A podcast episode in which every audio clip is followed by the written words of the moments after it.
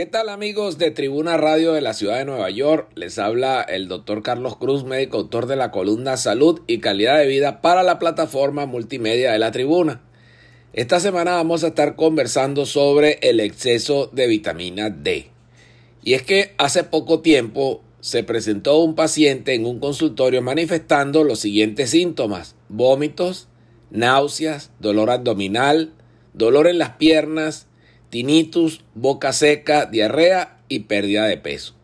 Cuando se le realizó el interrogatorio de sus antecedentes personales, se pudo determinar que el paciente estaba ingiriendo un cóctel de suplementos vitamínicos que incluían 150 mil unidades internacionales de vitamina D, cuando la dosis de la misma es muy por debajo de lo que él estaba tomando.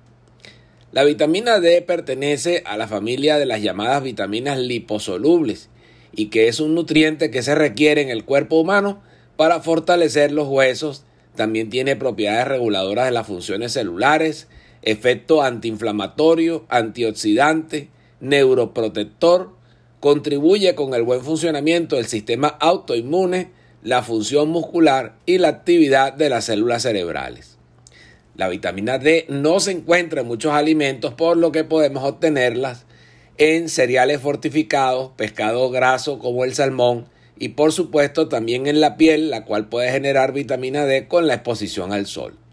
Cuando las personas presentan niveles bajos de esta vitamina en sangre, pueden presentar disminución de las funciones cognitivas, fatiga y cansancio, cicatrización lenta de las heridas y pérdida de la masa ósea.